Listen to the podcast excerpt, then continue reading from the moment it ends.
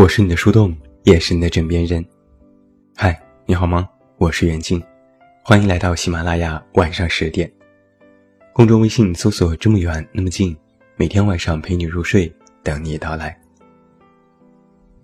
那在今天晚上的节目当中，远近为你带来的这篇文章题目叫做《朋友圈大型你不如我现场》。你有没有过那种一个人和整个朋友圈搏斗的感觉？我表妹今年不到二十五岁，男朋友是她的同行。平日两人出双入对，恋情早已是全行业艳羡的话题。只可惜两个人工作实在是太满了，上海、北京、台湾、欧洲连轴飞，婚期始终都无法敲定。久而久之，他想起了家乡的虚岁算法，开始坚称自己已经二十七岁。再四舍五入一下，就成了三十岁。大龄随之就是未婚，未婚随之就是输给了朋友圈里的闺蜜们。表妹这样说：“初中时和我一起上洗手间的那个朋友，竟然也要结婚了。去年我还和他喝过两次下午茶，今年他就在家里带娃了。”在表妹的微信好友当中，所有的适龄女性，都仿佛是一颗定时炸弹，正在排着队伍领着号码牌，隔三差五的曝光了结婚证，晒出了抱娃照。表妹绝望地说：“感觉除了民政局的工作人员，没有人的生活和她一样，身边到处都充斥着结婚生子的女人，尤其是那些长期在朋友圈潜水的人。”冷不丁的公布喜讯，就如同是挑衅般的警告。当你还在浪费光阴的时候，别人都在忙着结婚。我一个哥们儿卷卷，从小做惯了家人、老师和同学口中的学霸。对于自己考上二幺幺大学博士这件事，他平静到了不屑一提。他从来没有想过。未来成为大学老师之外的任何人生改变，但是他却在博士入学后的第一年，因为铜臭慌了。那些他前些年瞧不上的不学无术的大中小学学生，如今在朋友圈开始俗气的炫着名车、名表，却不再显得道不同不相为谋了。他忽然明白，钱对于男人而言。不是只意味着一种等量交换的工具，还意味着一种对成功程度的计量方式。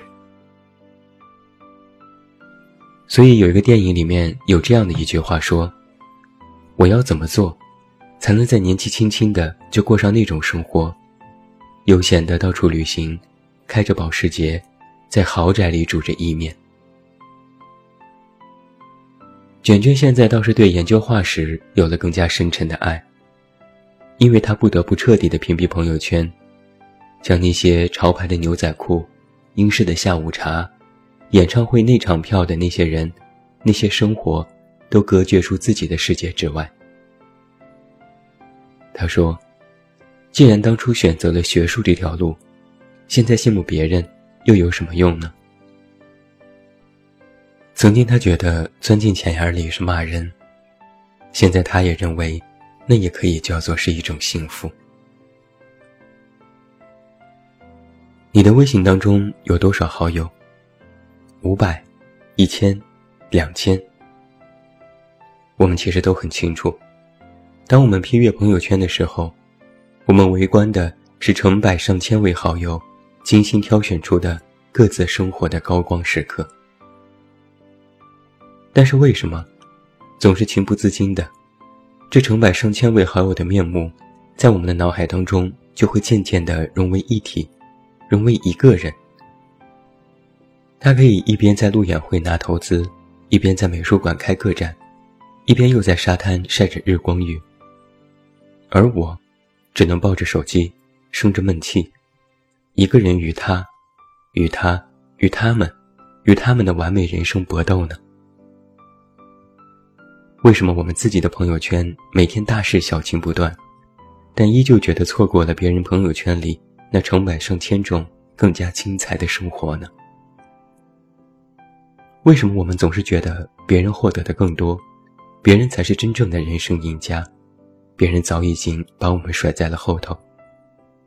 虽然，我们也其实并没有真的一无是处、无所事事。有时我就在想，我们到底在奋斗些什么？我们人生的对标轴到底是什么呢？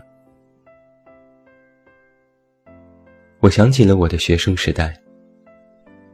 小学的时候，似乎每个学期都会流行起一种游戏。有那么一个学期当红的就是悠悠球。小朋友们把悠悠球别在腰上，班里最有号召力的那位头头，肯定是衣服一撩一腰的好球，仿佛是古代皇帝戴上了金玉腰带。那个时候的我坚信，只有集齐七颗顶级的悠悠球，我就能召唤神龙。在班级里呼风唤雨。中学的时候，我开始领教到成绩排名这种伟大发明的厉害。我没有想过北大清华选哪个这种终极 BOSS 才会提出的问题。但是论成绩排名，我绝对可以 C 位出道。如果说科比永远保有一颗总冠军的心，让他熟悉了凌晨四点的天空。那么，我永远执念着一个年级前一的梦，就让我记住了西城区的午夜时分。那个时候，我坚信，没有什么不可能。学下去，我喜欢这场游戏。而到了大学的时候，十点就爬上床刷刷的打 DOTA 的，在我眼中，除了是佛系青年，就是 loser。一定要在断电两小时之后，所有室友的电脑都被玩的没有电之时，我才回到寝室，有意无意的吵醒刚刚入睡的同学，道一声不好意思，社团活动刚结束。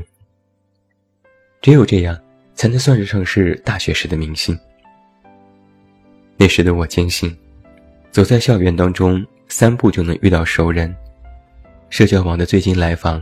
每天都必须保持在两位数的增加，我便能够踏上人生巅峰的坦途。如今我进入社会很多年了，感慨零零后已经华丽登场，而回头再看这些上面学生时代自己笃定的什么成功学，实在是羞臊的不敢回首。十岁的时候，以为有最好的玩具就是成功。那是天真。十五岁以为考最高的分数就是成功，那是单纯。二十岁以为最受人关注的日子就是成功，那就是有点傻了。而到如今，面对这些问题，我只剩下了一个迷茫：这第一名到底要有多强？到底还要过多少关呢？我们小的时候。也从来没有人告诉过我们，社会会变成这样啊！感觉深深的被欺骗了。我们长大了，我们的世界里不再有校花校草，不再有年级第一，不再有对错法则，不再有标准答案。我们只有千万种成功人生的可能，以及一种我们切身生活其中的人生。我们长大了。问苍天，问大地，也不会再有人告诉我们，告诉我们说，不用问，就这样做下去，你就会是最棒的。我们后来才发现，有时选择一条通往人生的路，比走到成功的人生的终点更加的艰难。我们真正能够拥有的成功人生，只有那唯一的，属于我们自己的那一份。那是一种成为我们真正想成为的自己，这样才叫成功人生。如果说曾经的生活我们是几点一线，那么现在长大之后，我们的人生好像成为了一个圆。与其在无线条对称轴中苦苦的寻觅，不如坚守那条唯一不变的对称中心，我们称之为心中的原点。这就是长大呀，很无奈，很真实，很骄傲，不是吗？所谓人生，必定不是地位、名誉，亦或是金钱。我觉得决定人生的要素，是你此刻的心是否真正的跳动，是你是否依然为了一些事情而想要去努力、去拼搏。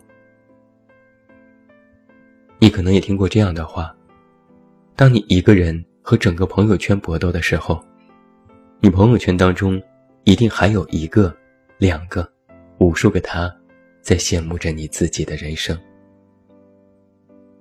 所以，其实，我们搏斗的不是整个朋友圈，搏斗的，是我们内心深处那道永不甘心的阴影。而只有把这种阴影化为动力，将那份不甘心变作心甘情愿，实现了我们自己心中想要的东西，这时才可以说，我们度过了一个无愧于心的人生。最后，祝你晚安，有一个好梦。还是那句老话，我是这么远那么近，你知道该怎么找到我。